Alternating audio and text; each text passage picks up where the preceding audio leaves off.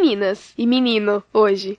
Isso. é, eu tô com um problema ultimamente chamado cagação de regra. Principalmente cagação de regra em assuntos que são muito voltados para o âmbito feminino, né? Eu tô naquela fase dos orçamentos, de analisar as coisas, porque me casarei em breve. Não tão em breve assim, mas me casarei logo menos. E aí, o que você mais escuta? Sério, é irritante. É aquela galera.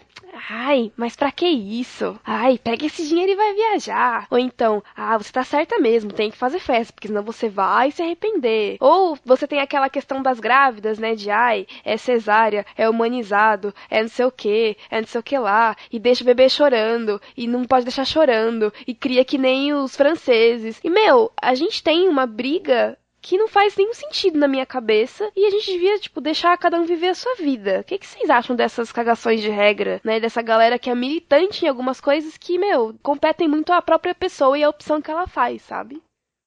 Cara, a cagação de regra no geral é uma bosta. Diga-se de passagem. Sobre qualquer assunto, cagação de regra é uma bosta. Mas eu acho que é muito tentador fazer isso, sabe? Tipo, é muito fácil você chegar e falar assim, ah, eu faria diferente. O problema é controlar esses ímpetos, porque realmente é. Meu, se a pessoa já tem uma decisão tomada, ela não quer saber a sua opinião, entendeu? Tipo, não tem motivo para você falar, por mais fácil que seja. Eu, eu acho que as pessoas têm uma tendência de acharem que a sua experiência pessoal foi ultra importante e ela tem que compartilhar isso com alguém e é a, é a experiência correta. Boa. E aí você tem que fazer aquilo que ela falou, porque se não for aquilo, porque ela viveu aquilo e é isso, né? Só que ninguém perguntou sua opinião, querida.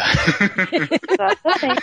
Eu acho que o ponto é esse. Eu não me importo de que as pessoas dividam comigo a opinião delas sobre qualquer coisa. Mas eu acho que quando você impõe ou quando você trata a opção do outro com desdém, a gente tem um problema, sabe? Porque casamento, uma pessoa de 24 anos casar já é um ultraje para muita gente Oh, da nossa idade. É um absurdo eu ter 25 anos e estar pensando em casar. Eu sou uma idiota. Ultraje porque você está casando cedo ou porque você está casando tarde? Porque eu estou casando cedo. Cedo. porque eu estou É. casando, né? Não importa. É basicamente isso. Eu sou uma idiota, eu já ouvi isso de várias eu pessoas. sofro isso há 10 anos. Entendeu? Eu sou uma completa idiota por pensar em me casar com alguém, porque isso é uma coisa ridícula de se fazer, Jaqueline. Você tem que viver sua vida, as suas coisas, e não se amarrar a homem nenhum, né? Então, quando você comenta com as pessoas sobre isso, é, elas não vêm, tipo, falar, olha, eu acho que você devia pegar esse dinheiro e gastar numa viagem. A minha opinião, mas faz o que você quiser. É, você está louca de gastar isso, nisso, naquilo, aquilo outro? Ou até uma pessoa que faz festa e, é uma pessoa, e vira uma pessoa que opta por não, não gosto disso, não é a minha praia, que decidiu ir viajar. Você está louca, você vai se arrepender, eu tenho certeza absoluta, porque fulano de tal se arrependeu, que não sei o que, agora briga com o marido. Sabe, eu acho que a gente. é, eu entendo até essa paixão pela experiência que o Pedro comenta, mas a gente devia pegar um pouco mais leve, né? Principalmente porque, pelo menos no meu caso, a gente vive sob uma pressão enorme de fazer as decisões certas, de, de tomar as decisões certas, né? Então a gente espera um pouco mais de empatia. Eu, por favor, quem me conhece, quando fala disso comigo, é mais um desabafo isso aqui. É um pouco mais de empatia com as- comigo, com as minhas escolhas, por favor, porque não é fácil, cara. Pessoas, parem de julgar a Jaque, por favor. Por favor, me deixem em paz. Deixa ah, mas é, isso não passa, viu, Jaque? Porque todo, assim, todo mundo fala, nossa, mas com quando você casou? 22. Nossa, você casou tão cedo. Por que, que você casou tão cedo? E, tipo, fazem 10 anos isso. E as pessoas. Eu já estou velha e as pessoas continuam perguntando por que, que eu casei tão cedo. E aí vão vir as outras cobranças do tipo, quando vai ter filho? Ah, não, aí essas quando- daí, filha. né? Sem, olha, quando sem precedentes. filho- Nem vou te contar. É. E aí, quando tiver filha, é, não, mas você tem que criar como os franceses, que deixam o bebê chorar durante a noite. Porque isso é uma frescura de brasileiro. E, e sabe, a gente é bombardeado o tempo todo. Deixa as mulheres em paz, velho. Deixa cada um viver do seu jeito. Enfim. Alguém quer, quer desabafar mais aí? Não. É. Então vamos lá. Porque eu sou a Jaqueline Lima. Eu sou a Renata Melanias. Eu sou a Laís da Andréia. Eu sou a Sara Martins. E esse é o podcast dela. Oh, shut up, woman. Olá, tudo bem? Ah, mas eu não vai nos julgar pela aparência. Piores do que as mentiras que os homens é muito grande. Segundo, porque a mulher tem mais. Hoje falaremos de um tema muito cera, gigante. Com isso ocorrem diversas modificações no organismo feminino. É comprovado cientificamente que as mulheres mentem muito mais que os homens, mas as senhoras não representam a mulher brasileira. É preciso dizer isso.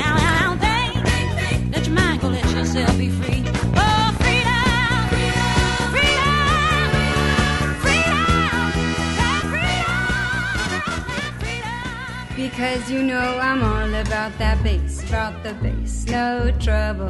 I'm all about that bass, about that bass, no trouble. I'm all about that bass, about that bass, no trouble. I'm all about that bass, about that bass.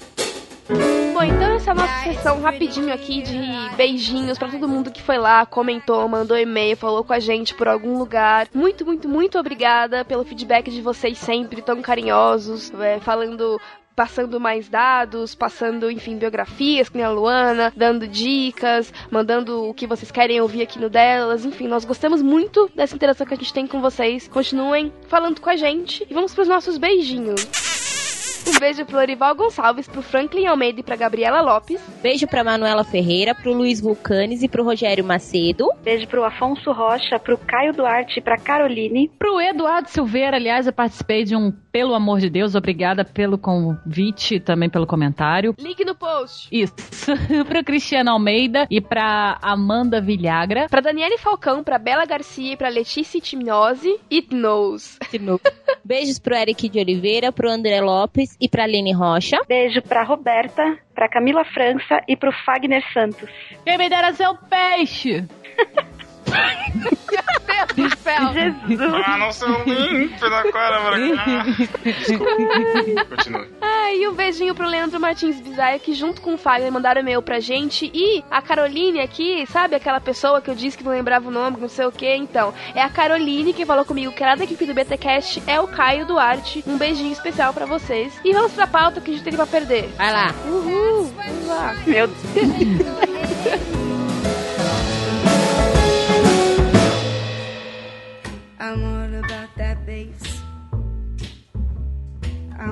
about that bass.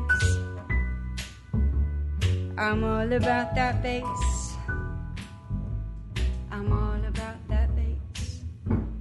Então vamos à nossa pauta, que é uma pauta que a gente já vem tratando aqui nesse set delas, intrinsecamente, por todos os assuntos, mas a gente quer fazer aqui então um compilado, um podcast dedicado a esse assunto. Eu sei que aqui a gente tem pessoas lindas, maravilhosas, esclarecidas, que já pensam como a gente nesse sentido de entender o que é submissão bíblica e tudo mais, mas a gente acha que é sim um assunto importante de ser tratado e destrinchado melhor em um podcast dedicado para ele, né? Então a gente vai falar de um tema até que suave pra gente, mas a certo ponto complicado. E claro que para representar a ala masculina, a gente convidou o nosso queridíssimo Pedro Ângela. Vai se ferrar.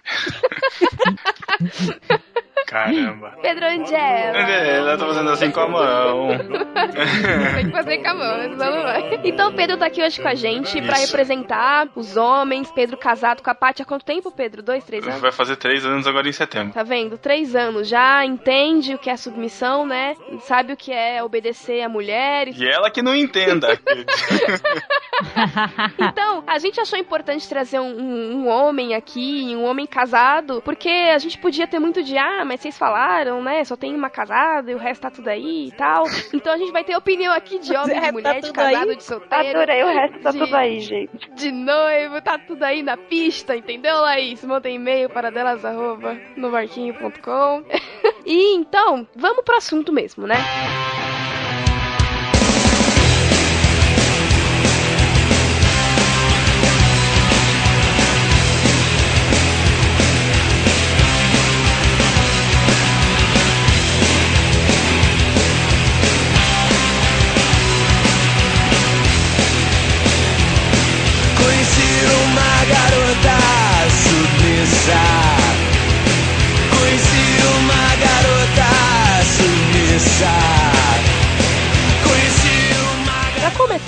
tem que falar um pouco sobre a definição de submissão. E aí a gente vai falar também do texto que gera toda a controvérsia, que é Efésios capítulo 5, do 21 ao 33, e vamos tratar um pouquinho sobre as demais questões, né? Eu quero inclusive aproveitar para mandar um beijo para as meninas e para os meninos lá da Confraria do Barquinho que ajudaram muito na construção dessa pauta. A gente perguntou lá o que, que eles queriam saber, quais são as coisas que eles acham que são interessantes endossar. Então essa pauta é colaborativa e eu mando um beijo para todas as meninas. Então vamos lá, gente. Qual é a definição no dicionário de submissão? Bora lá, submissão. O ato ou ação de se submeter a algo ou alguma coisa, deixar-se dominar passivamente, uma forma de subordinação, vassalagem ou servidão.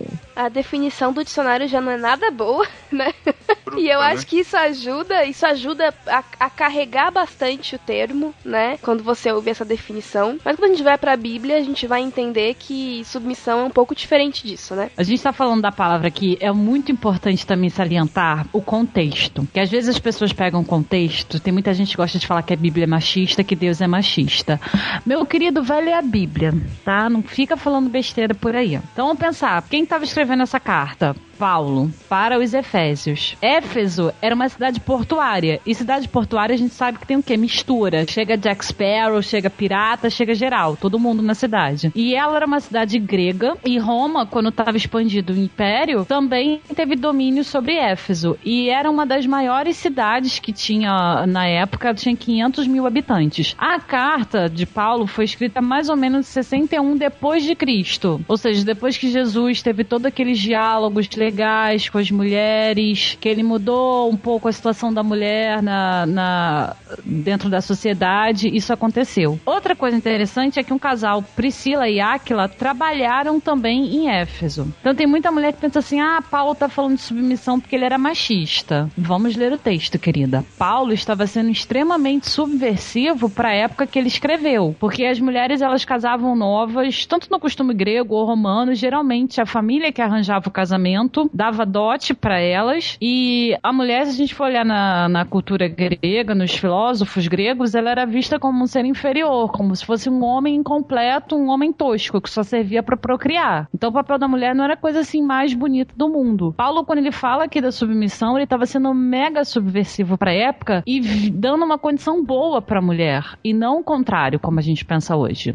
Só pra lembrar, na Ágora, quando o pessoal ia lá decidir, eram homens, cidadãos gregos com uma certa grana, com uma certa idade, a mulher não tinha nem essa participação política. Então a mulher aqui do contexto da carta de Paulo é uma mulher que é um zero à esquerda, né? E é interessante falar meio que do core, do cerne dessa carta de eh, aos Efésios, né? Porque Paulo ele vem falando um pouco da, da mudança de vida, sabe? Eu acho muito legal porque assim, o texto sobre a submissão feminina eh, e masculina também, se você for ler o resto, mas assim, quando fala realmente, pá, mulheres sujeitos aos seus maridos, babá, que os homens gostam muito de usar, o texto que vem antes dele, que é o, o versículo 21, ele vai dizer para para que a gente se sujeite uns aos outros, né? Então, é muito interessante você ver que tem um contexto. E o contexto maior da carta aos Efésios é um contexto realmente de Paulo apresentando é, a questão da mudança de vida para aquelas pessoas, né? Então, em Cristo você tem uma nova vida. E essa nova vida implica uma nova forma de viver. Então, a gente tem um novo comportamento, a gente tem uma nova forma de enxergar as coisas, a gente tem uma nova cosmovisão. E a partir disso, a gente também tem um novo comportamento com o nosso cônjuge, um novo comportamento com as pessoas que nos envolvem. Tanto é que, quando acaba ali a questão do marido e da mulher, vai falar dos filhos das filhas, dos escravos que tinham na época. Enfim, essa carta, ela toda vem tratando da questão do você transformar a sua mente em Cristo e viver uma vida de, de amor, enfim, uma, viver uma vida em que você é luz, em que você é sal. Não é simplesmente um tratado mandando faça isso, não faça aquilo, mas é meio que, olha, vocês são diferentes. Agora vocês não vivem assim, assim, assim, vocês vivem assado, assado, assado. E vivendo assado, assado, assado, você tem que fazer assim, assim, assim. No sentido de que ele mostra quais são meio que, entre aspas, aqui os frutos dessa diferença de vida que eles precisavam viver. Eu também, e aqui é meio chute, talvez algum comentarista até fale disso, mas é, uma coisa que é legal de a gente citar é que Éfeso era a sede do culto à deusa Diana, né? O uhum. templo lá, que é um dos das sete maravilhas do mundo e tal, é. É, era em Éfeso. Então, é, você vê que durante todo o capítulo 5, Paulo ele, ele fala um pouco mais dessa questão do pecado da carne, dessa vida da carne. E eu acho que isso tem muito a ver com Éfeso ser uma cidade que provavelmente era muito mais aflorada para esse lado sexual do que outras cidades por conta de ser sede do culto à deusa Diana, né? Que é uma deusa mais ligada a esse tipo de, de prática, enfim. Então, é, tem um, um contexto dentro do livro que é bem interessante de ser, de ser analisado. É, e Paulo conhecia muito bem, é, quando, ele, quando Paulo escreveu essa carta, ele estava preso. E ele conhecia muito bem a realidade do, do pessoal que morava em Éfeso, porque ele já tinha trabalhado lá. Ele foi inclusive com Áquila e Priscila, e ele passou um tempo nessa cidade. Então ele não estava escrevendo assim num machismo. As cartas que ele escrevia, todas elas, a gente vê que ele se preocupava com o contexto daquela igreja.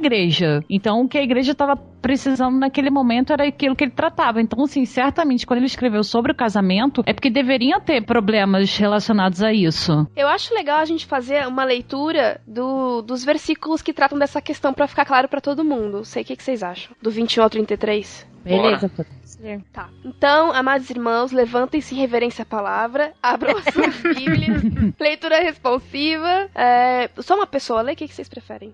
Deixa eu ler. Em, em versão Tá bom, que vocês lê. querem que leia? Lê na NVI, né? Tá. A mulher esteja calada e o Pedro leia. Shut up, humans. É, vamos lá. Do 22? vamos lá então. Do 21 ao 33, é.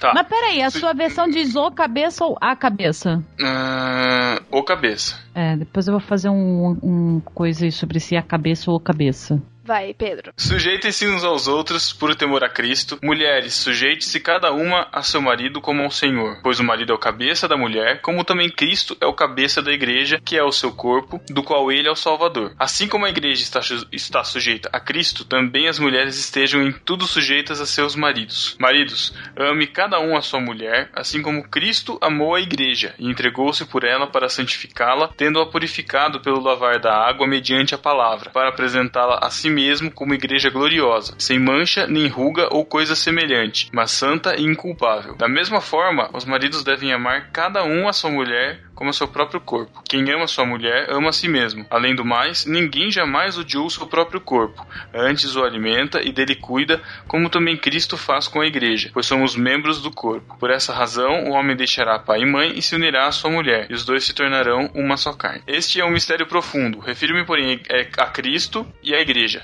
Portanto, cada um de vocês também ame a sua mulher como a si mesmo, e a mulher trate o ma- o marido com todo respeito.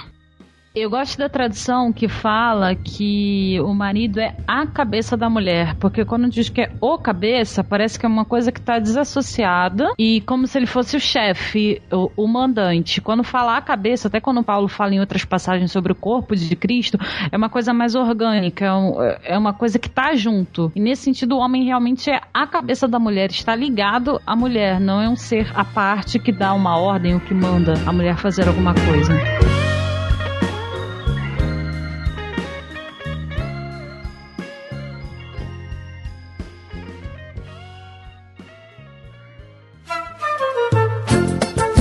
Olha só o pé quebrado que o sujeito arrumou.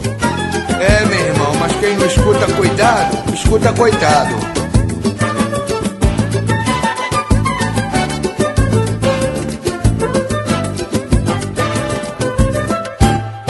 Aquilo que era mulher.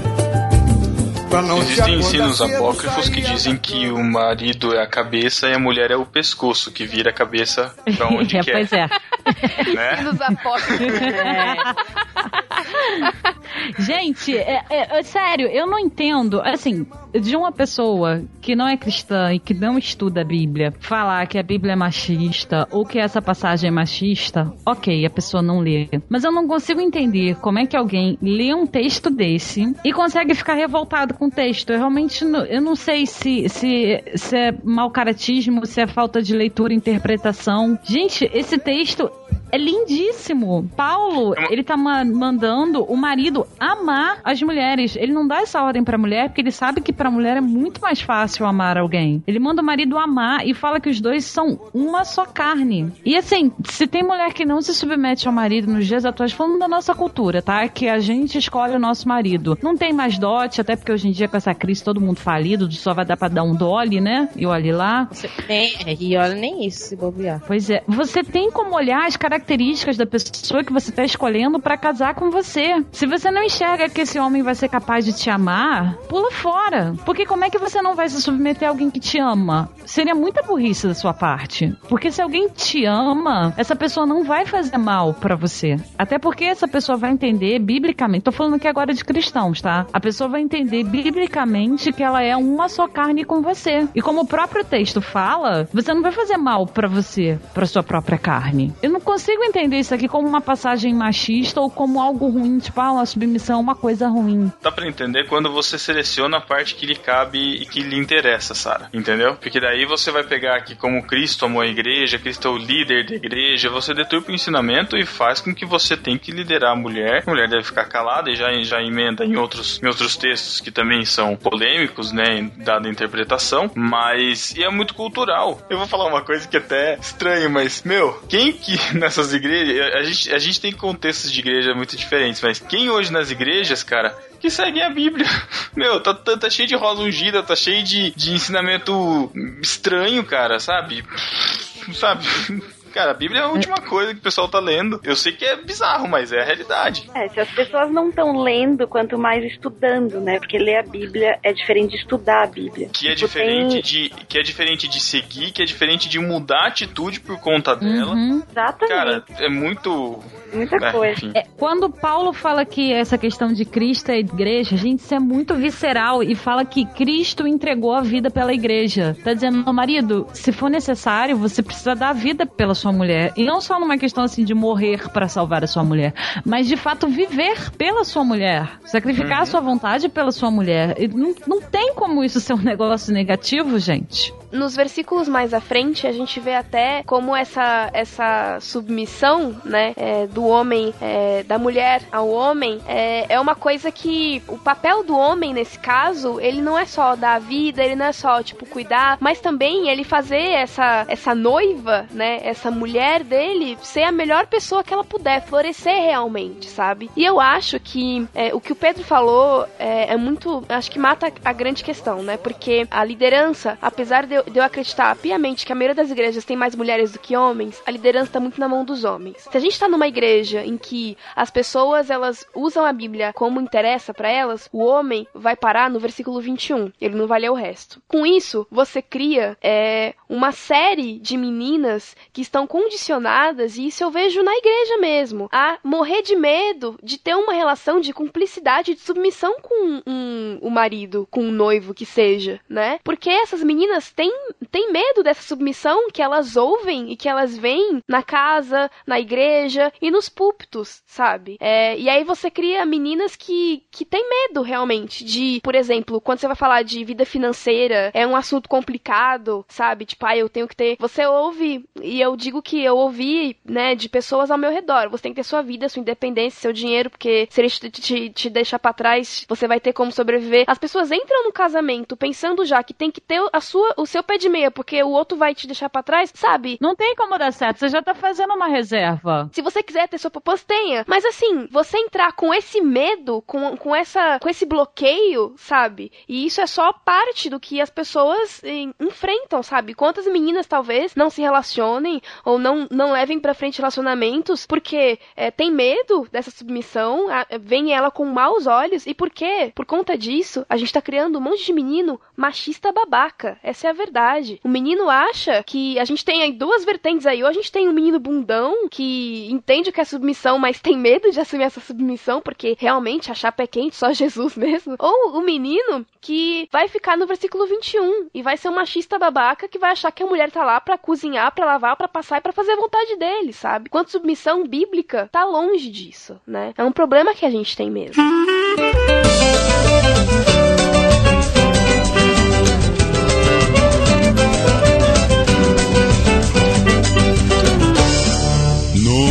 vi fazer tanta exigência, nem fazer o que você me faz. Você não sabe o que é consciência, não vê que eu sou um pobre rapaz. Você só pensa em luxo e riqueza. Tudo que você vê, você quer. Ai meu Deus, que saudade da Amélia. Aquilo sim é que era mulher. Eu vou voltar lá naquele ponto que a Sara falou. Sem, sem ser extremista, não sou feminista extremista, né? Tô, tô muito longe disso. Mas eu acho que sim. Existem alguns pontos da Bíblia que são machistas, sim, porque ela não foi escrita por Deus. Ela foi escrita pelo cara. O cara que tava lá escrevendo, em algum ponto, por mais que ele tenha sido guiado em algumas coisas por Deus, em algum ponto ele tem um quê de machismo. E é Ah, mas inevitável. Toda Não é divinamente inspirada. A sociedade, o contexto poderia ser machista, mas a Bíblia ela não é machista. Não, então, mas é isso que eu falo. O que, mas é isso que as pessoas não separam. Elas não separam isso. Eu falei isso lá uma, um dia no podcast do Ivandro e alguém me. Ah, a Bíblia, a Bíblia é sim. Em alguns pontos ela é, porque ela foi escrita num contexto desse. Ah, Lógico. mas é perigoso a gente falar isso, porque assim, a- o, o homem escreveu a Bíblia e algumas coisas Deus não notou e deixou passar. Não, não é que É- Deus é deixou muito passar. perigosa não é essa isso, mas afirmação. Não, não é que Deus deixou passar. É que ela foi escrita num contexto, Sara. Naquele contexto, era machista. Naque, naquela época, pra gente hoje é machista. Porque hoje a gente faz essa separação, né? Naquela época não era. Mas se a gente analisar, é machista. Porque naquela época era assim que se vivia. Pra nós hoje. Nós analisamos hoje. E aí algumas coisas você fala, putz, mas isso, né? Não, não, é, não é bem assim. Mas porque hoje não é mais assim, naquela época era. Pelo menos essa é a minha opinião. É, é o que eu penso. Lógico que vai ter um monte de gente que vai discordar de mim. Mas aí, cada um, né? É, então, aqui a gente tem a liberdade, nós somos quatro mulheres, e que às vezes a gente vai pensar diferente mesmo, não tem jeito. Eu tô mais na linha da, da Sara, né? Mas eu super entendo e respeito a opinião da Renata e que é, é endossada por tantas outras pessoas que conseguem fazer essa distinção e tudo mais. Mas o que eu acho que é legal a gente tirar desse, desse texto de Efésios é pensar um pouco nessa questão de papéis, né? Porque é, as pessoas tendem a achar que por a gente enxergar homem e mulher como seres distintos e com propósitos distintos diante de Deus, os papéis estão 100% estabelecidos. Mas eu quero saber de vocês, do Pedro, que já é casado, da Renata, que já é casada e tem uma rotina de, de casal. Os papéis no casamento, eles são claros delineados ali, como você leu nos livros ou ouviu no curso de noivos? Ou vocês acham que isso é maleável e isso depende muito de casal para casal? Se tem alguma clareza nisso, como a gente pode entender esses papéis, na opinião de vocês? Papéis no sentido de quê? De tarefas da casa, é, de funções na relação, em que sentido? Você... Sim, eu acho que. É, eu acho que hum, justamente quando você pensa na questão de que a mulher é sujeita ao homem, o homem é sujeito à mulher, mas a mulher tem que respeitar o marido, blá blá blá. Tipo, o que, que as pessoas costumam dizer? No geral, você quer dizer? No geral. É, mulheres, limpem a casa, cuidem do seu marido, estejam prontos quando ele quiser. Homens, trabalhem. Em relação a tarefas do lar, né, como a gente fala, eu confesso que quando eu era solteiro, eu não ajudava na, na casa da minha mãe, não, mas é porque eu sabia que ela tava lá fazendo tudo, entendeu? Hoje, casado, eu não consigo ficar sentado no sofá e ver ela fazendo as coisas sem me imaginar, tipo, meu, que otário, sabe? Eu preciso ajudar, eu tô sem fazer nada, ela tá fazendo um monte de coisa, eu preciso fazer um monte de coisa, preciso ajudar pra gente poder passar tempo junto, sabe? Também, ela não vai ficar fazendo um monte de coisa lá, eu ficar sentado aqui no sofá, sabe? Traz minha cerveja, aí, me segura na barriga em cima. Eu não, eu, não, eu não consigo pensar nessa, nessa possibilidade. Em relação a respeito, meu, eu tenho que respeitá-la assim como ela tem que me respeitar, não é porque, por mais que a gente viva numa sociedade que ainda é, de certa forma, machista, de certa forma, coloca uh, a figura masculina no auge e, e aí rebaixa a feminina, eu não tenho como, como viver sem, sem conseguir saber o, o que ela pensa, sem conseguir saber o que ela precisa, o que ela tá passando pra eu poder ajudar ela. Eu não, eu não, eu não consigo im- imaginar outra, ou- outra situação. Eu não consigo falar assim, ó, fica aí no teu cantinho, eu sei que você tá ruim, chora aí no canto, depois você vem conversar comigo porque eu não tô afim de, de escutar, de DR, sabe? Não, não consigo.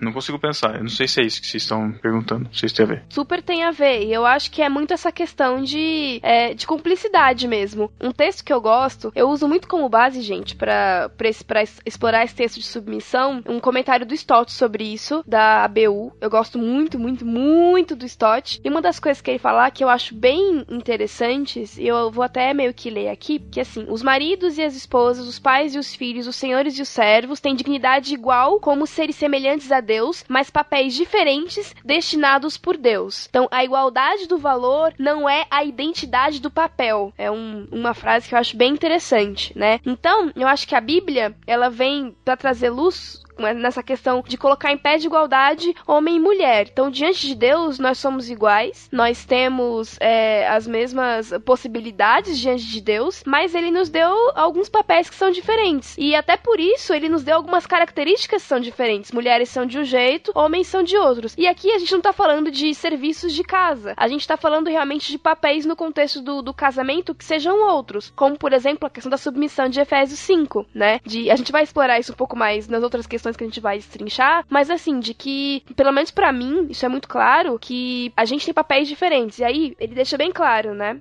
Ô Jaque, só para desenhar aqui, caso eu não tenha entendido, dia que um homem conceber e o dia que a mulher precisar fazer um exame de próstata ou fizer xixi em pé, aí sim a gente pode dizer que homem e mulher são literalmente iguais em tudo, coisa que não acontece. Tem gente que tem dificuldade de ver isso. Teve uma notícia que saiu esses dias de uma mulher fazendo um protesto, ela correu a maratona sem absorvente porque ela disse que ela tinha que derrotar o sexismo. Então, às vezes as pessoas fazem coisas idiotas, porque são idiotice, para provar sabe-se lá o que, né? Não, não tem porquê. Homem e mulheres são diferentes, sim, e ponto, gente. Não quer dizer que o tratamento tem que ser diferente. Às vezes tem que ser diferente, sim, porque até quando a pessoa vai fazer prova, por exemplo, para a polícia, o homem tem que fazer um número de flexão maior do que a mulher. Isso não significa que a mulher é um ser inferior ou que deve ser tratada mal. Não, mas que existem diferenças. Isso é fato. Se alguém é. não, não acredita nisso, as, recorra à biologia, físicas, pelo menos. Não, as, dif as diferenças físicas são inegáveis, né, gente? Não tem Físicas, emocionais, tem, hormonais. Tem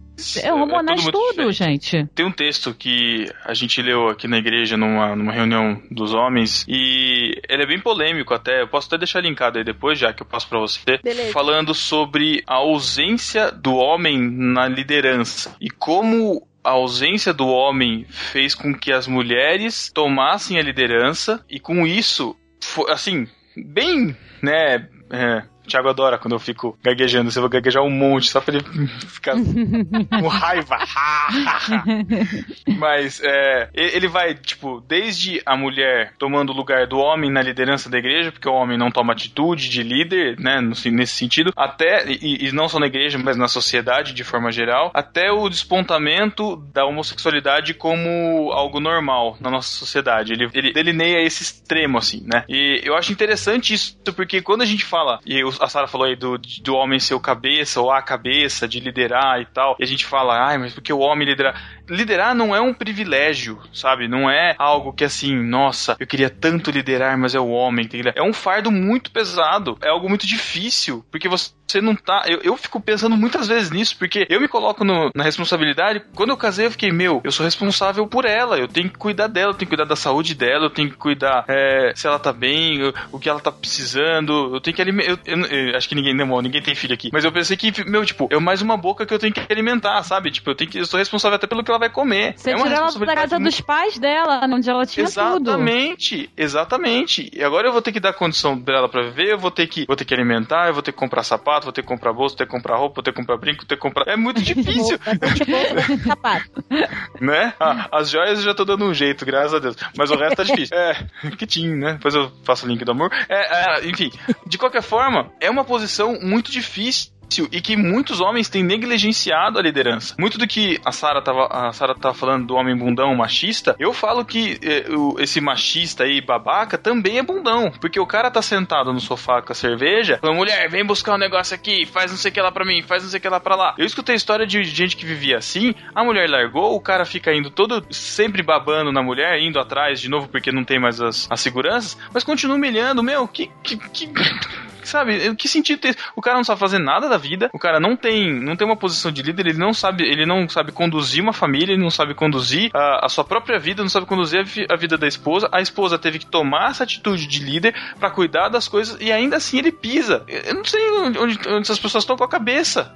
Eu não consigo entender como um homem consegue maltratar a pessoa que tá do lado, rebaixar a ponto de pisar ela se sentir um nada só para ter o prazer de, de se sentir superior. Isso a gente tá vendo também em relações de trabalho, enfim, vários outros lugares que acontece. Mas para quê? Sabe? É uma responsabilidade tão grande, é, é tão pesado que quando a gente vai estudar esse texto de Efésios, eu vejo como a mulher consegue se submeter no sentido de respeito. Meu, se eu tenho um homem do meu lado que tá fazendo tudo por mim, que tá me liderando, meu, eu, eu lógico que eu vou respeitar, é lógico que eu vou confiar nele, é lógico que eu vou obedecer o que ele tem pra falar, porque ele quer o melhor para mim. Se a gente conseguisse caminhar nesse sentido, se fosse totalmente utópico assim, seria muito mais fácil de lidar com esse tema. Mas eu sei que não é assim. É, remete a Gênesis, né? Quando Deus fez o homem e colocou ele como guardião do jardim e ele tinha que ser o protetor da mulher. Tanto é que quando a mulher come o fruto, nada tinha acontecido ainda, porque a ordem foi dada para o marido e ele estava ali como protetor. Ele continua tendo esse papel de protetor, de ser o cara que, olha, assume responsabilidade. Quando ele comeu o fruto, aí tudo aconteceu. Eu não sei como ficaria se só a mulher comesse. A Bíblia não, não diz essa, essa possibilidade. Mas o castigo veio quando Adão fez isso, porque a ordem não foi para Eva. E quando Deus faz uma cobrança, ele não faz em cima da mulher, não uma cobrança de salvação, de uma vida santificada, eu tô falando da vida do casal e da família. Ele faz essa cobrança para o homem. Então, realmente, isso que você falou de ser um fardo é verdade. O, o cara tem que ser responsável por conduzir o lar. O interessante que você falou de Adão é que ele, nessa hora, ele já abdicou da liderança do lar dele, né? Porque ele podia ter falado, não, Adão, você comeu do fruto? Sim, eu comi. Eu sou, eu sou responsável por isso. Ele não. Ah, foi minha mulher que ah, deu. Foi a mulher. nada a ver com isso.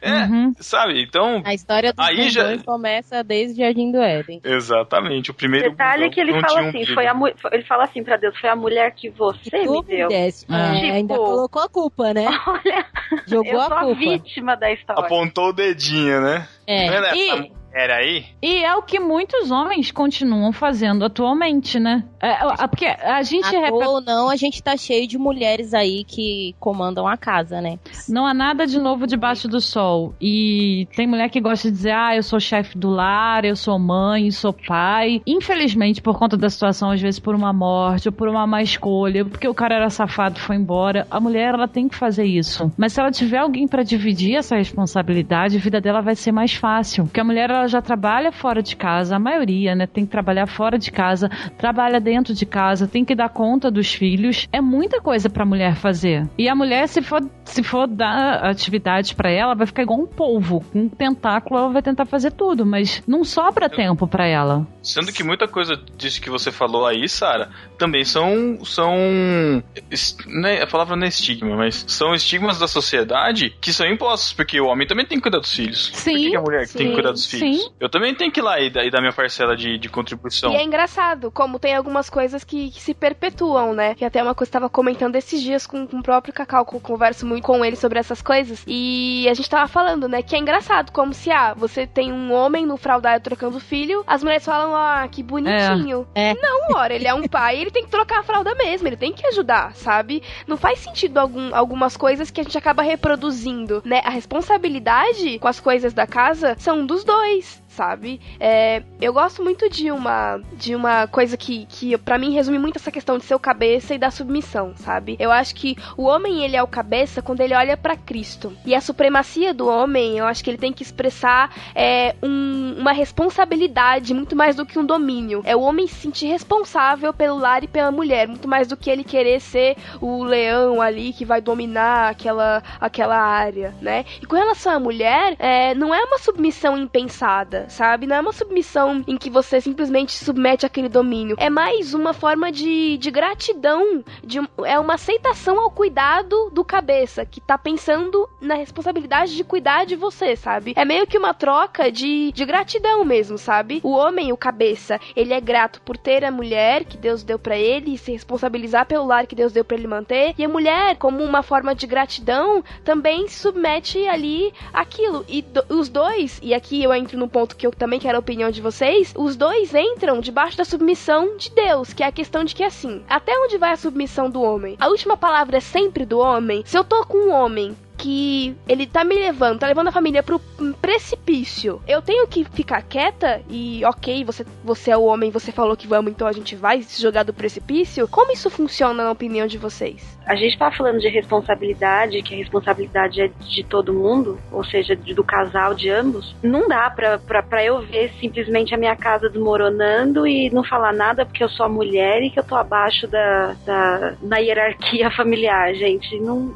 não dá pra conceber um negócio desse. Simples Não, eu assim. também acho. É, na minha opinião, é, e, e eu, eu penso assim, veementemente, no sentido de que, meu, a, a primeira submissão sua, enquanto cristã, é a Deus. Se o seu marido tá te levando por um caminho que não glorifica a Deus, e aqui eu tô falando de um lar cristão e tal, que ele quer fazer uma loucura, meu, não vai, sabe? Você presta conta primeiro a um, a um Deus que é soberano, que cuida de você, para quem você deve sua vida. E assim, se o teu marido tá te levando por um caminho em que, as, sabe, ele vai dar tudo errado e é antibíblico e é errado e não agrada a Deus, meu, primeiro passo, né, é você orar muito e confrontá-lo em amor, e conversar com esse cara. Se esse cara for sensato mesmo, se ele for um cara que entende submissão, ele não vai achar que a opinião dele é melhor do que a sua porque ele é homem. Ele vai entender que vocês estão em igualdade, em pé de igualdade diante de Deus e que vocês podem trabalhar juntos para resolver as coisas, né? É, falando disso, eu gosto muito de um termo que o John Piper usa num podcast dele que ele tem, que é muito legal. Se você entende inglês, né, minimamente, baixa aí no seu feed o Ask Pastor John, que tem umas questões bem rápidas. São uns podcasts tipo de 10 minutos no máximo em que ele trata de questões bem interessantes. E teve um em que ele tratou sobre a questão de submissão no lar. E ele diz que a grande questão de submissão no lar é a questão do let's, né? O homem, ele é o cara que fala o let's vamos fazer isso, vamos fazer aquilo, vamos se orientar, se organizar.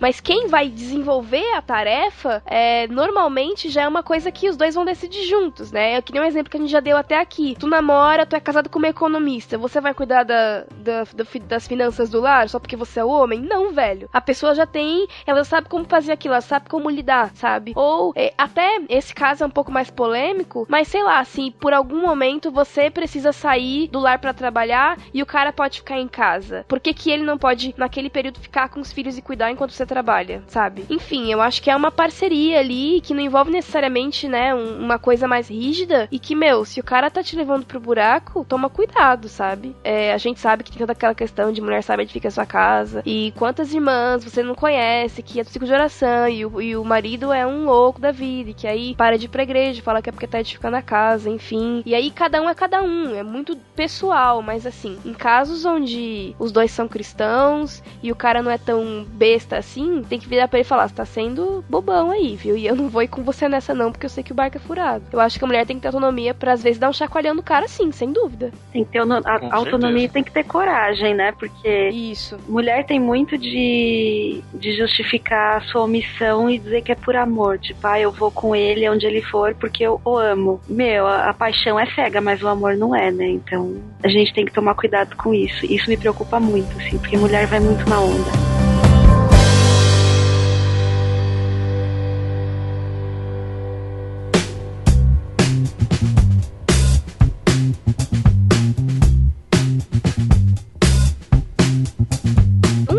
Que é o mais difícil, porque eu acho que só quem é casado pode responder, eu não sei como dizer isso, mas é uma coisa que sempre fica no ar, é assim, a corda vai arrebentar pra algum lado, sabe? A gente sabe que aqui já entendemos em Efésios que, que o cara tem uma responsabilidade ali a mais no cuidado do lar. Mas assim, é, sei lá, vamos falar de uma coisa banal, tipo, um- onde você vai passar o Natal. Ai, Deus. Eu sei que Existem isso dá um que B.O. devem ser feitas. Senhor. Mas assim, vamos lá. Vamos criar aqui uma situação problema e aí vocês casados que se virem pra responder. Vamos lá.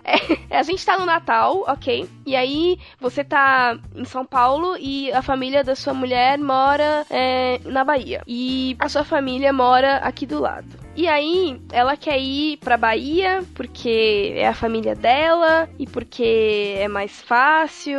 É, e sei lá, apareceu um- um- uma promoção da Gol que tá 100 reais de volta pra Bahia no Natal. Tá imperdível. Mas assim, é, você quer ficar com sua família. Porque sim, porque é sua família, porque você prefere que sua mãe faz um pavê delicioso, você não quer perder. Sei lá, whatever. E aí vocês discutem, discutem e ela fala: Mas amor, ano passado a gente ficou aqui Natal e Ano Novo e agora tá 100 reais e de volta. Não faz sentido ficar aqui de novo. E você fala: Não, você é homem, né? É aqui mesmo que eu quero ficar. E aí? A última palavra é realmente. Então ela vai dizer: Ah, beleza, amor, então se decidiu, eu vou ficar aqui com você. Se ela for da minha linha, ela pega a mala dela e vai embora.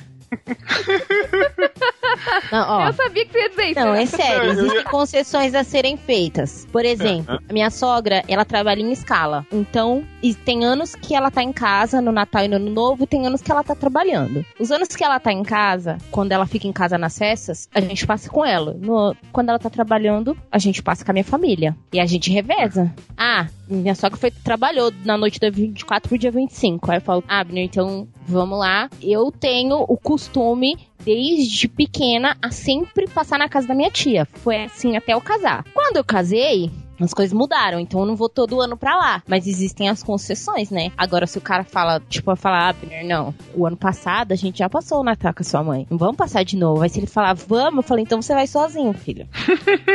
E aí, Predo? Ah, eu, eu acho. Depende do tipo de casal. Nessa situação problema da Bahia, eu vou dizer que eu não, que eu não sou esse tipo de casal. Mas uh, se você tem confiança, manda a mulher pra lá pra ficar com a família e fica você com a sua família aqui. Mas eu não. Eu É não que tem, também tem aquela coisa que assim. É, é, tem Não, aquela assim, coisa que assim, pai, eu, eu prefiro pai, ficar com meu não. marido. Não, tudo bem, mas eu não tô falando assim, ah, é, você não, É. você não quer ficar comigo? Então vai, vai embora, junta suas coisas e vai lá. Não, não é isso.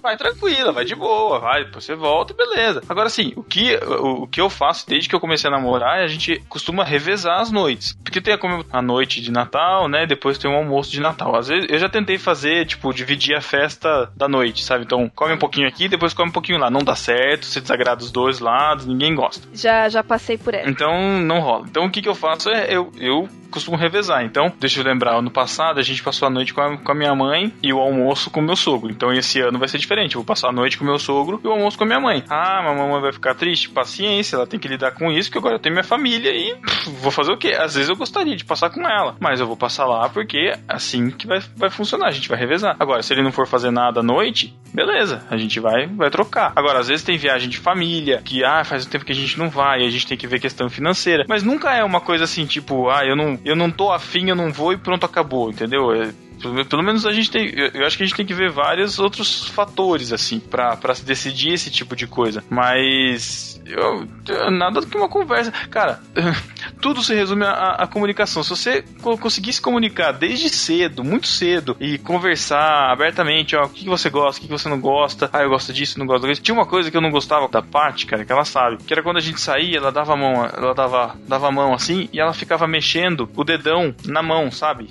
Sabe quando você dá a mão assim, de, de lado, e ficava mexendo o dedo em cima, assim. Isso me irritava profundamente, cara. E eu falava pra ela, Paty, isso me irrita. Ai, mas por que te irrita? Eu falei, não sei, mas me irrita. E ela não faz mais isso, cara. E acabou. Ai, que bom, que beleza. Tá vendo? Eu não- passo mais estresse com isso. Se eu não conversasse, eu um dia eu ia estourar do nada porque eu não sabia, porque ela não sabia que eu não gostava, eu não gostava, enfim. Se a gente consegue conversar desde cedo, ter diálogo, se abrir, sabe? Ser cúmplice, ser amigo. Por isso que a gente fala que é importante você ter amizade com a pessoa com quem você vai, com, com o seu cônjuge, porque você tem liberdade de falar, você conhece os gostos da pessoa, você sabe o que é que ela gosta, o que ela não gosta, você sabe por que ela tá estressada, por que que ela não tá estressada, você sabe que ela tá passando da hora porque ela não comeu a coxinha que ela tava afim de comer. Não adianta você discutir que ela tá brava, cara, sabe? Então, vamos deixar, deixa, deixa de lado, vamos discutir isso em outro momento, porque não tá dando naquela hora. É, é- é entender a situação, sabe? Isso também faz parte de você ser o cabeça, né? Vamos dizer assim, de você também Ter cabeça. ter, uma- ter cabeça, exatamente. Ter, ter uma maneira de gerenciar a situação também, entendeu? A gente tem que, tem que dar um jeito disso. E, uma- e outra coisa de ser cabeça também, e de você ter sua família, é você aprender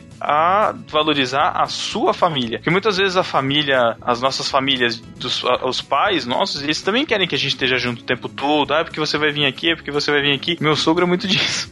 De ligar e falar assim: Ah, que, onde vocês estão? Ah, a gente tá aqui em casa. Ah, então vamos fazer uma pizza amanhã, não sei o que, sei que lá. Então tá bom, tá bom, tá bom, então tá bom. E, tipo, ele marcou e eu não sei se eu tô afim de ir lá, entendeu? Ele não quis saber isso.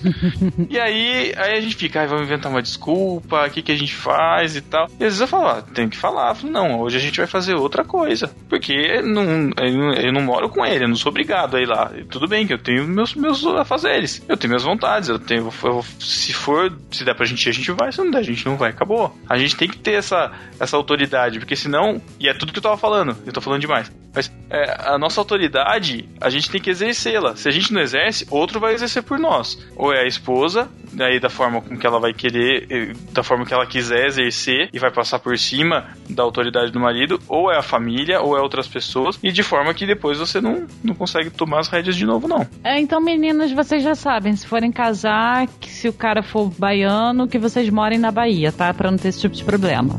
Resumindo.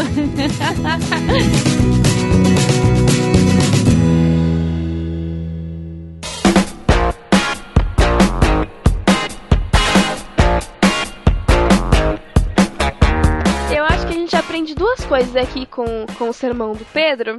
Nossa, sermão da montanha. Brincadeira, Pedro, você tá aqui pra falar mesmo. São duas coisas. Primeiro que não tem é, receita de bolo nesse sentido, de que a última palavra é de quem. Depende do comportamento do casal, de como eles se entendem, de da confiança que eles têm um no outro, de quão importante aquele assunto é pra pra cada um deles. Mas eu acho que a lição que fica é, é que homens e mulheres têm que se importar, é, se importe com a opinião do outro, sabe? Com como o outro se sente com relação ao assunto, esteja aberto pra conversar, pra tratar realmente a questão da melhor forma possível, né? Não só levando em consideração o seu próprio umbigo e sua própria vontade. E também de que qual, qual é a hora, né? Qual é o momento de falar? Porque submissão, né, é uma coisa muito reservada ao casamento. E, com, e normalmente no namoro, é, quando o namoro já rola muito tempo, a- você já começa meio que a, a ter um padrão de como as coisas vão ser. Claro que no casamento muita coisa muda, mas como vocês vão se comportar, como vocês vão responder um ao outro e tudo mais. É, mas qual é o momento de, de falar disso, então? Eu acho que desde sempre, sabe? Eu acho que submissão é um assunto que pode muito bem entrar naquelas conversas ali de quando vocês estão começando a conhecer um ao outro, a se entender realmente enquanto casal. Então, falar de como ele enxerga isso, como você enxerga isso enquanto menina, quais são as suas dificuldades com o assunto, quais são as suas facilidades com o assunto. E outro, todas outras coisas que a gente já falou aqui que é legal de conversar. Sexo é legal de conversar. É, muitas coisas que, que às vezes a gente fica meio, ai, vou deixar pra depois. E aí, sei lá, quando você falta um ano pra você casar, você não sabe de nada do menino e começa a descobrir um monte de negócio e ficar toda bitolada aí. E é pior, cara. Então, tenham realmente essa abertura de conversar, de serem amigos um do outro com facilidade desde sempre. E ver também como é que a pessoa se comporta a submissão, porque assim, a Bíblia também fala em submissão aos líderes, como é a pessoa em relação à igreja, em relação aos professores. Não de ser uma pessoa bocota, é porque mulher não gosta de homem frouxo. Se tem alguma mulher que gosta de homem frouxo, é porque é aquele tipo de mulher que quer mandar de qualquer jeito, é aquela Catarina do, do Shakespeare lá. E essa mulher também não é legal de você se relacionar com ela, né? Ver se a mulher é amável. Então, assim, tem vários indícios para você perceber. Como eu falei, a gente hoje em dia a gente consegue escolher, não é mais pelo dote, né? Família que escolhe, porque tem um, um, um título na família que tem que permanecer, uma propriedade que tem que continuar. Não. A gente está livre para fazer as nossas escolhas e para ver o comportamento da outra pessoa. Que, ah, casou, descobriu. Ou a pessoa era muito safada, muito dissimulada, muito ator, ou você era cega e não via os sinais, né? É, não, e esteja atento aos mínimos sinais, né? Porque às, às vezes tá naquele pontinho que você deixou passar. Né? Tipo, naquele bonzinho, assim. Como ele trata. O povo fala isso e tem gente que acha que é besteira, né? como ele trata o garçom que atende vocês quando vocês saem para comer, ou a mulher que limpa a mesa lá no shopping, na praça de alimentação no shopping, como ele trata as pessoas na rua, como ele é quando ele tá dirigindo, como ele trata É. a mãe, os irmãos, a família. Se o cara é daquele que acha que a mãe tem que fazer tudo, servir na mão, minha amiga, você quando casar, você vai fazer o papel da mãe dele. Com certeza. Se tem uma coisa que me irrita, cara, é ver o homem sentado na mesa esperando alguém fazer o prato da, da, do- da criatura, cara. Esperar fazer o prato, colocar cara. na mesa Parece e tirar quando ele termina de comer, né? Mães, Cara, não estraguem seus filhos. Não sabe se servir, aí coloca a comidinha, aí, ah, eu não queria comer isso, ah, vá, Ai. não, ah, dá um Vai virar homem, né? Mães, não estraguem seus filhos fazendo isso, porque você não tá fazendo benefício nem pra você, nem pro seu filho, nem pra pessoa que vai casar com seu filho. E mulheres, não cultivem esse comportamento no marido de vocês, porque isso Desde não é legal. dia. Aí outra coisa Pra quem é casado e acha que submissão no sexo é o cara pegar o Kama Sutra e querer fazer uma posição mega escabrosa que a mulher não tá afim, e isso até na norma jurídica era considerado como estupro. Era uma coisa que não tinha como provar, afinal de contas os dois estavam casados. Mas assim, é- tem que ter o consentimento. Pra chegar no extremo desse é porque o cara é, é idiota e não, não trata a mulher bem em nenhum dos aspectos. E pode ser um caso de polícia. Se você apanha, se ele dá na sua cara, se ele te obriga a fazer coisas, isso aí é lei Maria da Penha. Isso não é submissão. Isso é violência doméstica e não pode, não, não pode existir isso. O lugar desse cara é na cadeia. Esse papo de toma o comprimido e vai é furada, né? A gente sabe que na igreja se propagou por muito tempo tempo, mas eu acho que é inadmissível a gente aceitar isso e principalmente, talvez o que essas meninas que estão passando por algum tipo de dificuldade realmente sexual até com no casamento de, podem ouvir, né, que ah, tem que fazer porque senão vai trair. E se vai trair é porque você não fazia no serviço, não sei o que, você não fazia direito, não sei o que. Na igreja, às vezes tem muito disso. E meu, você não é obrigado a fazer nada que você não quer. E se o cara se envolver com alguém, trair ou ficar falando a torta de você por causa disso, ele é um babaca. É, ele não tá com razão alguma de estar tá fazendo o que ele tá fazendo, sabe? Eu acho que a gente tem que parar de propagar esses discursos ridículos, machistas, idiotas mesmo, é, dentro da igreja, sabe, gente? Tem que parar com isso. Se Cristo nos dá a autonomia de sermos quem somos, se Deus, como a gente já até comentou aqui, nos fez iguais, com diferenças em papéis, mas iguais em semelhança a Ele, sabe? A mulher, ela não é um, um objeto ali pronto para você usar como você quiser, e se você usar como você quiser, você troca. É um ser humano que tem desejos e tem gostos, e meu, se você for lá e se desiludiu, se desiludiu porque você quis, porque de novo, a gente tá aqui comentando, falem sobre tudo durante o noivado, o namoro, o pré-casamento, falem tudo mesmo, cara. Pra quando você chegar lá, você saber o que você tá comprando, enfim, você saber para onde você tá se enfiando. E outra, se, se sexo segurasse homem, não existiria prostituta, né? Porque cada uma delas estaria com o primeiro homem que ela fez os serviços, né? Cauã traiu quem? Grazi Massafera, linda, maravilhosa. Quando é. a pessoa é safada, não interessa se a outra tá fazendo todo o Kama Sutra ou se é linda, maravilhosa. Não, a safadeza é inerente a esse ser humano. Então também você não fica se sentindo culpada, ai, porque eu não fiz. A culpa é sempre de quem trai, viu? É, pois a é. A culpa é sempre de quem trai, não de quem foi traído. Tem e um outra... monte de mulher que se sente culpada porque o marido traiu, filha. Isso aí é senso de responsabilidade, Renata. Isso que é pior, cara. Porque sempre que a gente, não, não só no sentido de, de traição, mas no sentido de qualquer coisa que dá errado, você pensa, né? Mesmo na criação de filhos, porque foi, ai, onde, que foi, onde foi que eu errei? Porque isso é o senso de responsabilidade, cara. Isso aí, no, no, no fim das contas, é, é, é, um bom sintoma, mas não deve, né, nesse sentido que você está falando, realmente, então, não então, deve não, ser... sei, não sei se é bem um senso de responsabilidade nesse caso de traição, mas é, é meio que uma, uma, uma inferioridade de tomar hum. a culpa para si, para justificar o que o cara fez, entendeu? Para justificar o ato dele. Mulher tem muito isso de tomar a culpa. culpa, né? Ai, o filho é. não foi bem na escola, a culpa é da mulher porque ela não fez direito. A culpa é da mulher porque não amamentou até 10 anos de idade. A culpa é da mulher porque durante a gravidez ela passou numa rua, tava tocando funk, e aí o menino foi mais influenciado, não houve um bar. Mulher já tem muito isso de culpa na cabeça. E outra, se vocês se amam em qualquer área, vai dar certo. Vai dar certo porque o cara vai entender que você é uma extensão dele, você tá junto com ele, vocês têm um propósito maior dentro da criação do plano de Deus. Então isso que a gente tá falando pode ser ininteligível para quem não, não vive a vida com Cristo e não entende as coisas dessa maneira, mas para quem é cristão, e eu digo para quem é cristão, para quem é cristão mesmo, não para quem diz que é cristão. E vai lá pegar a rosa ungida do, do, do carro 4x4, isso é uma coisa seríssima, é a comparação de Cristo com a igreja, assim como Cristo não, não faria nada para machucar a igreja, o marido também não vai fazer nada para machucar a mulher. E assim como a igreja deve ser submissa a Cristo, honrando a posição de Cristo, a mulher também tem que se submeter ao seu marido e falar: olha, aqui em casa a gente conversa, mas em certas questões a última palavra é sua. E com essa última palavra, a gente tem que parar de achar que é uma coisa negativa que o homem vai impor, porque não é isso. Depois de duas horas falando isso no programa, se você ainda não entendeu, vai fazer um curso de interpretação ou vai tirar a cera do ouvido, tá?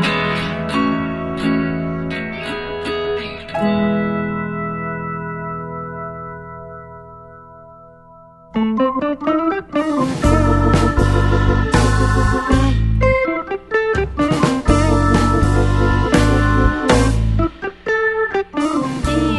Entendo que a gente tá numa uma sociedade que cria meninas pra, pra serem, né, pra não ser, não quer ninguém pra ser companheiro, nem homens, nem mulheres, né? A gente ensina as pessoas a serem inimigas umas das outras. Meninas serem inimigas de meninas, meninas desconfiarem do namorado, desconfiarem do marido depois, e o marido desconfiar da mulher depois. E a gente vive nessa sociedade em que todo mundo desconfia de todo mundo e não tem essa abertura de realmente depositar sobre o outro confiança e cumplicidade, sabe? E eu acho que como cristãos, é, por mais que seja difícil se desvencilhar disso, a gente precisa é, orar a Deus pedindo, fazendo esse exercício de Deus, eu quero me relacionar com alguém, quando eu me relacionar, isso pode ser, gente, com a sua amiga, sabe? Isso pode ser com, com o seu pastor, com as pessoas da sua, da sua comunidade, sabe? De peito aberto, de coração aberto, entendeu? É, sabendo que eu devo amá-los e respeitá-los e honrá-los, né? E ali, como o versículo 21 diz, submeter-se uns aos outros não é só marido com mulher, é você submeter, como a gente até comentou aqui anteriormente, aos amigos, ao seu empregado, né? A quem te emprega, na realidade, enfim, é a viver uma vida em que a submissão faz parte da sua vida porque você é submissa a Deus, né? É só a extensão da prática que você já, já tem na, na sua vida espiritual. Mas antes de terminar, tem um assunto aqui que eu não posso deixar passar e eu acho que a opinião do Predo vai ser bem importante. Não liga, gente, eu chamei ele de Predo mesmo. Que é a questão é, da vida financeira. Eu ouvi muita gente comentando isso, né? De como lidar com a vida financeira quando, por exemplo, a mulher é quem ganha mais na casa. Porque a gente tem duas frentes, né? A gente tem o homem atrelando a masculinidade dele ao dinheiro que entra na casa. Então, é, ele se sente inferior porque ele ganha menos. E a gente tem a mulher que se sente superior porque ganha mais e começa a achar que pode, enfim, mandar e mandar no sentido ruim no homem de dizer o que ele compra, o que ele não compra, ou até o contrário. Às vezes até o homem ganha mais e aí ele. Não, olha, sua mesada esse mês é 50 reais. Jesus. Tudo que você vai comprar tem que ficar pedindo pro cara, porque só ele que trabalha. A vida financeira, como vocês acham que deve meio que funcionar nesse sentido de submissão também? Bom, eu não vou ficar fazendo cagação de regra, porque senão, né, o discurso do começo vai ruir. Mas enfim, eu vou falar do jeito que acontece aqui. A, a, gente, a gente não tem uma conta conjunta, mas o dinheiro que quando a gente pensa no orçamento, no orçamento da casa é somado os dois igualmente. Então a gente procura fazer sempre tudo junto, né? No sentido de do que tem que ser pago, do que tem que comprar, disso, de aquilo. E a gente sempre conversa sobre o que precisa ser comprado. Então, é, não é uma coisa que ela sai daqui, vai no shopping volta com 10 caixas de sapato e eu caio para trás quando eu chego e vejo. E eu também não saio e vou comprando 15 videogames e não é assim, a gente conversa, a gente fala do que a gente quer comprar, do que a gente tá precisando comprar, né? Sempre a ver com a necessidade. Graças a Deus, e isso de novo, desde quando a gente namorava, a gente já tinha isso, de, de, de organizar as finanças, inclusive pro casamento, de pensar ah, quanto que a gente ganha, o que dá para fazer, até, até nos presentes, assim, sabe? Tipo, ah, dia dos namorados, o que, que você vai querer ganhar? Ah, faz surpresa. Falei, não, não quero fazer surpresa porque eu ganho pouco pouco. Se eu dou um negócio que você não gosta, eu vou gastar meu dinheiro, você não vai gostar, eu vou ter que dar outra coisa depois, não vai, não vai dar certo. Então a gente sempre fazia assim, cara. E assim, graças a Deus sempre deu certo, Deus tem abençoado e a gente consegue conviver. Graças a Deus, assim, a gente tem funcionado pra gente entendeu? Não vou cagar a regra de que todo mundo tem que fazer igual. Mas é, eu acho que, independente de quem ganha mais ou de quem ganha menos, eu acho que a ideia é entender que nós somos um, nós somos um lar. O dinheiro que entra. Eu, eu, eu particularmente, não consigo entender a pessoa que recebe o dinheirinho dela lá e é dela, entendeu? Tipo, não, não existe uma mistura. Eu acho que a gente pode dividir as contas. Eu acho que deve haver um mínimo de cumplicidade de vida financeira também. Agora, eu já conheço pessoas de outras famílias de que o cara entra o dinheiro na casa, o cara tá entupido de de conta até, até o ladrão da, da casa. E a mulher vai lá e pega o dinheiro e sai pra comprar roupa. E o cara fica com dois filhos. A mulher não tá nem aí pra vida financeira da, da casa. Ela não trabalha, só ele que trabalha. Quando entra grana, o cara vai lá, ela pega o dinheiro do cara e sai fazer compra. Compras que não tem nenhuma relevância pro lar. Eu não consigo conceber esse tipo de coisa. Eu não consigo imaginar que alguém consegue ser tão alheio à vida, à vida familiar, à vida financeira assim. Mas com a gente tem sido assim. A gente consegue dividir, a gente procura guardar o que dá para guardar e sempre conversando sobre sobre tudo, sempre falando das necessidades de cada um. Mas, Pedro, eu não vou aqui expor vocês, mas. Pode falar, vamos lá.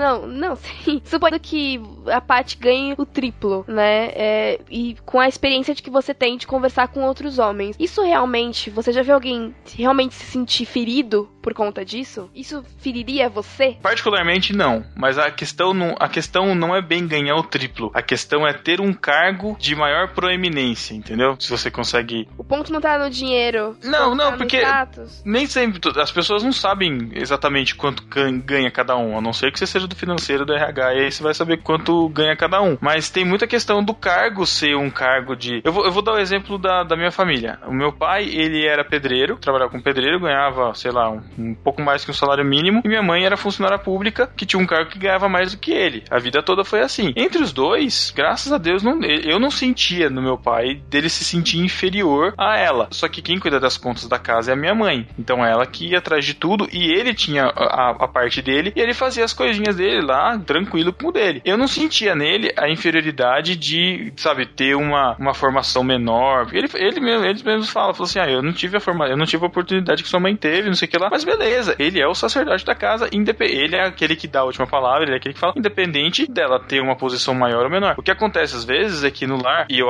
eu imagino que possa acontecer, é de que essa posição superior subiu um pouco a cabeça da mulher e ela querer ser superior dentro de casa também, entendeu? Eu acho que uma coisa é uma coisa, outra coisa é outra coisa. Se você ganha mais, se você tem um salário maior, ótimo. Nossa, eu ficaria extremamente feliz se a Paty ganhasse três, quatro vezes Nada mais contra, que ela ganha. né? Nossa, não, muito a favor, isso sim, entendeu? Porque justamente isso vai ajudar nos nossos planos, entendeu? Então eu, eu não vejo problema nenhum nisso. Ela pode trabalhar. Inclusive, eu falo pra ela, é, o sonho dela é sair do, do, do emprego dela e começar um negócio próprio por conta dela. Eu vai fundo, se quiser sair do trabalho hoje, sai, a gente dá um jeito. O negócio é, é fazer com responsabilidade e em concordância. Não adianta ela, ela ganhar. Ela pode ganhar né, um terço do que eu ganho e, sabe, fi- ficar monopolizando a grana, pegar meu cartão escondido e fazer compra, dá na mesma. Em relação aos outros, desculpa, mas ninguém, ninguém tá pagando minhas contas. Quem tá pagando minhas contas sou eu e ela. Se o cara quer achar, ah, é porque ela tá fazendo assim, ah, que bom que ela tá fazendo assim, ela tem a oportunidade de ter um emprego melhor que o meu e vai fundo. Fico muito feliz porque ela é minha esposa, eu quero ver ela feliz. É isso aí. Quando é assim, né? Que o dinheiro é dos dois, não importa quem ganha mais, né? Não faz diferença. Porque o dinheiro é conjunto. Tipo, independente de quem ganha mais ou de quem ganha menos. O dinheiro vai servir pra pagar as mesmas contas e o que sobrar vai ser utilizado da mesma maneira. Então não faz diferença quem ganha mais. Quando é assim, né? Compartilhado. Sim. Ou quando não é, eu, eu- quando você tava falando aí da, da relação do seu pai e da sua mãe, eu tava me recordando que tem um, eu tenho uma amiga casada super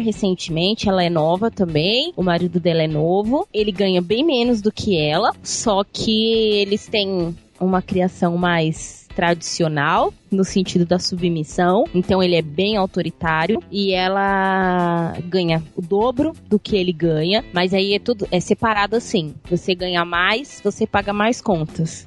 Eu ganho menos, eu pago menos contas. E ainda assim, Uhum. todo mês rola um estresse na hora de pagar as contas. Porque quando se separa, soma lá, ah, tem conta de água, conta de luz, tem condomínio, tem apartamento. E aí ela, normalmente ela fala, ah, Renata, eu vou pegando as que têm o maior valor e vou deixando as que têm o menor valor pra ele pagar. Rola um estresse depois porque ele fala, fica, mesmo sem ela dizer nada, ele fica assim, você fica me humilhando só porque você ganha mais, você tá pensando o quê? Tipo, e o cara é um bosta. Literalmente ele é um bosta. Eu posso falar isso aqui, ele também não vai. Por que ela casou com ele, gente? Porque Mas não ela é mas ele- besta. Porque ela é besta. Não, é sério, eu já falei pra ela isso. Falei pra ela isso, porque ela é besta. Que ela casou com ele já Acontece. sabendo que ele era assim. É, o que acontece Só é que, que ele ela se menos. sujeitou, sempre se sujeitou. Exato, e ele, ele compensa essa inferioridade financeira na, na- na- no autoritarismo na- da Isso. relação. Não adianta. Se eles, se eles conversassem e falassem assim, ah, vamos pegar a conta então, você ganha X, eu ganho 2X, então tá bom, pega essa conta,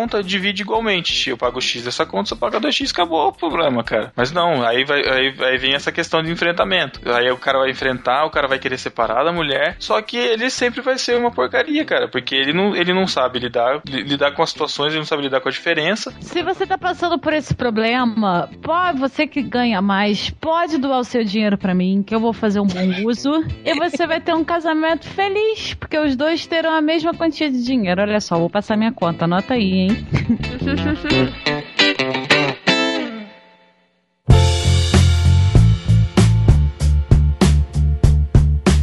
Bom, gente, eu acho que a gente já conversou um pouco sobre todos os pontos que as meninas ajudaram a gente a levantar lá na confraria, né? A gente espera, acredito, de coração que tenha ajudado vocês a entenderem algumas coisas. No fim, meu, nossa conclusão é sempre de que a maior parte das coisas que vocês sempre perguntam e que querem muito a nossa resposta é depende, é pessoal, sabe? É, depende muito de com quem você tá lidando, de como vocês enxergam a vida, o universo e tudo mais. E, enfim, eu acho que é isso. A gente fica por aqui. Muito obrigada por terem ficado até aqui com a gente. É, se tem alguma, enfim, alguma dúvida, alguma consideração, se querem destrinchar algum ponto, discordar, concordar com a gente, os comentários, né, são a casa de vocês. Fiquem à vontade. Pedrão, muito obrigada por ter vindo, por ter conversado conosco. Eu que agradeço pela oportunidade. Se alguém tiver alguma coisa para falar aí, a gente continua também a discussão aí nos comentários. É isso aí. E eu não preciso nem falar, né, que o Pedro no Varquinha é nosso chefe. chefe não, chefe. Ele, ele, ele é o chefe da parte. Depois, Meu não. Depois dessa, depois dessa, pelo amor de Deus. No, bra- no Barquinho Corporation. Então Segundo o homem, né, participado delas. Sim. É o segundo homem. Olha aí, tá o Cacau que era doce e o Angela. Angela é uma massa italiana.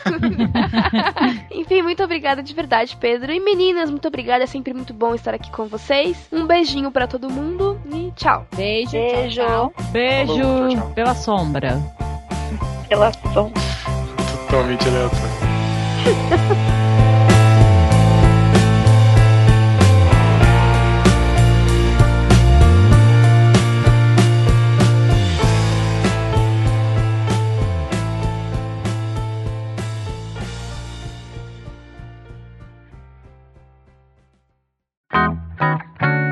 Eu tava escutando música alto. Tomei café, bati na minha cara. Que isso? Meu. Deus do céu.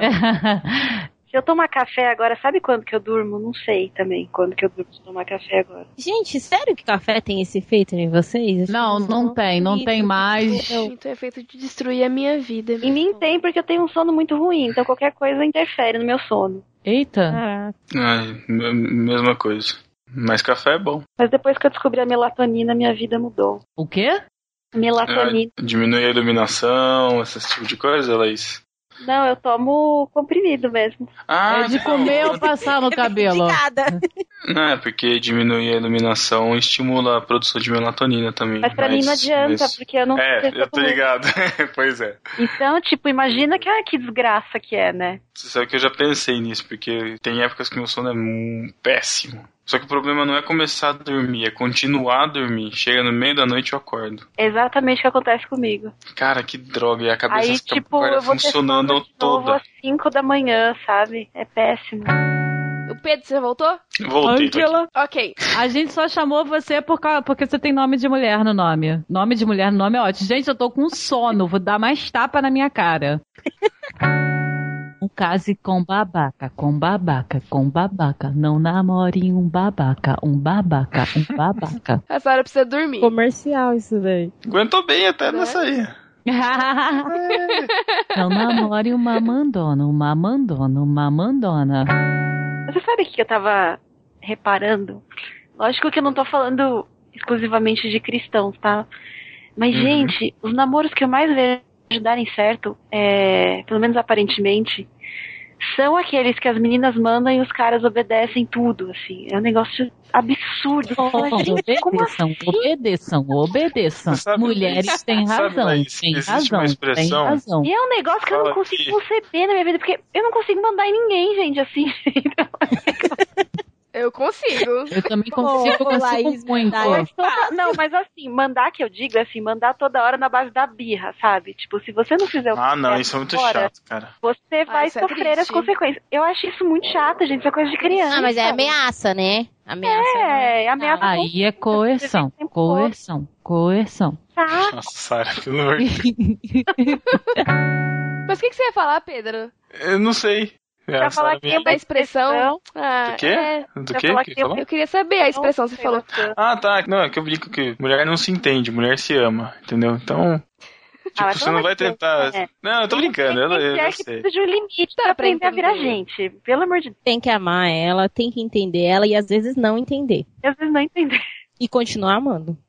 É, porque às vezes a gente não entende mesmo. Mas ah, eu acho que, né, esse negócio de, ah, mulher é tudo louca, não dá pra entender mulher, também não é assim, né? Mas eu acho que tem mulher louca, assim. Eu sou mulher, mas Ah, tem, tem umas coisas que você fala, meu Deus do céu. Dá vontade de dar uns tapas no meio da cara. Homem é meio besta mesmo. Mas aí são esses que uma hora enjoam e vão embora, tá ligado? E a mulher não sabe por quê. Porque ela tratou ele feito um besta a vida inteira. Um, eu tenho um casal de amigos que eles ficam brigando no, no celular o dia inteiro, assim, tipo. Mas é o dia inteiro. A menina, ela anda na rua com o celular, com fone de ouvido pra falar com o cara no telefone. Falei, gente, não dou conta disso não. Termina logo a relação. Como é que aguenta? Relação. Hoje, relação. hoje, eu fui, hoje a Paty foi na casa de uma amiga, de umas amigas lá, e aí eu fui buscar ela, ela tava contando, falei, ah, uma delas, o namorado veio aqui, tava bravo com ela. Ela tava contando, mas por quê, né? Falei, ah, ele tava ligando no celular, ela não viu, chegou aqui bravo, falei, ah, você não atende o telefone, saiu cantando pneu. Falei, Meu Deus do céu, cara, mas que segurança de não atender o telefone, sabe? Tem umas coisas, cara, que eu não entendo de, de, de gente que é muito inseguro, assim, sabe? De que tem que estar o tempo todo colado.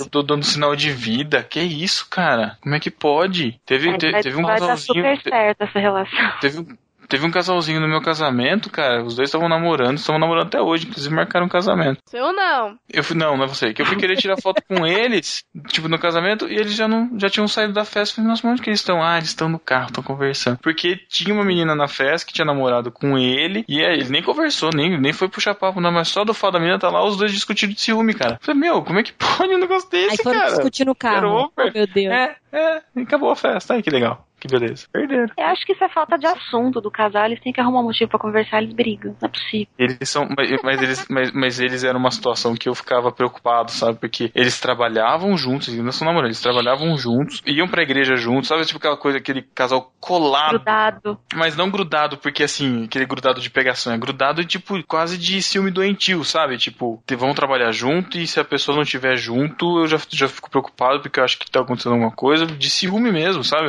Os dois, eu achei muito, muito peculiar. Peculiar. Vocês não conseguem, cara. É triste, gente. Nessas horas, eu, fi- eu fico agradecida. É isso aí, tem que levantar as mãos para o céu. Eu fico muito agradecida, de verdade. Porque eu sou a Jaqueline Lima. Eu sou a Renata Melanias. Eu sou a Laís da Andréia. Eu sou a Sara Martins. E esse é o podcast delas. Shut up, woman! Better think.